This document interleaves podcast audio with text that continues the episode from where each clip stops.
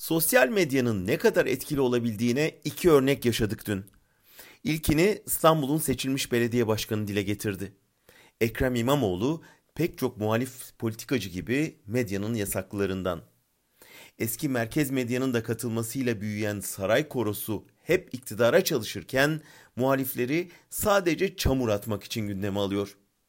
İmamoğlu önceki gece CNN Türk'te belediyedeki yolsuzlukları anlatacağı sırada apar topar ekrandan alındı. Sonradan bunun yukarıdan gelen bir emirle gerçekleştiği anlaşıldı. Ama ona konuşması için 5 dakika verilse herhalde bu kadar gürültü kopmazdı.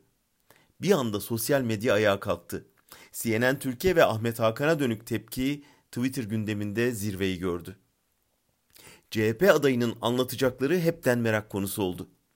Nitekim İmamoğlu ertesi sabah Halk TV'de Ayşenur Aslan'la konuşurken bunca kısıtlama içinde sosyal medyanın nasıl kendileri için bir nefes borusuna dönüştüğünden söz etti.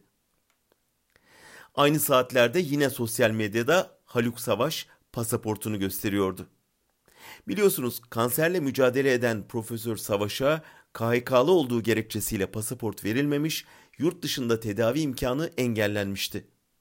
Savaş da kendi deyimiyle boynunu büküp muayenehanesine dönmüş, birkaç tweetle de durumdan dert yanmıştı. O andan itibaren mucizevi bir şey oldu. Saat 16'da mesajı attıktan sonraki saatler içinde Twitter aleminde öyle bir destek kampanyası başladı ki gece 23'te nüfus müdürü bizzat kendisini arayıp pasaportunu almak üzere valiliğe davet etmek zorunda kaldı. Toplumsal vicdan sosyal medya aracılığıyla ayaklanmış ve sonuç almıştı. Evet, iktidar troll ordusu aracılığıyla sosyal medyayı hakaret, tehdit, yıldırma mecrası olarak kullanıyor ama bu zeminin kendisine karşı kullanılmasını da engelleyemiyor. İktidar medyası günden güne çamura gömülürken sosyal medya toplumsal çığlığın yegane nefes borusu olarak yükseliyor.